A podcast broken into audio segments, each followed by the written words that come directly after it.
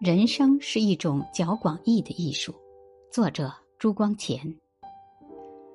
人生本来就是一种较广义的艺术，每个人的生命史都是他自己的作品。这种作品可以是艺术的，也可以不是艺术的。正如同一块顽石，这个人能把它雕成一座伟大的雕像，另一个人却不能使他成器。这完全取决于天性与修养。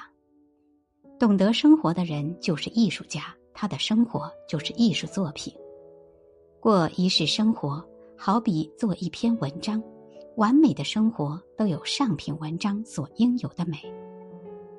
一篇好文章一定是一个完整的有机体，其中全体与部分息息相关，不能稍有移动或增减。一字一句之中都可见灌注于全篇的精神。比如陶渊明的《饮酒》。本来是“采菊东篱下，悠然见南山”，后人把“见”字误应为“望”字，原文中自然与物相遇相得的神情便完全丧失。这种艺术的完整性，在生活中叫做人格。凡是完美的生活，都是人格的表现，大到进退取语，小到声音笑貌。没有一件和人格相冲突。不肯为五斗米折腰，是陶渊明的生命史中所应有的一段篇章。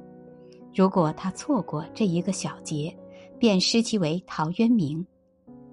夏玉不肯逃脱，临行时还嘱咐还邻人一只鸡的债，是苏格拉底的生命史中所应有的一段篇章。否则，他便失其为苏格拉底。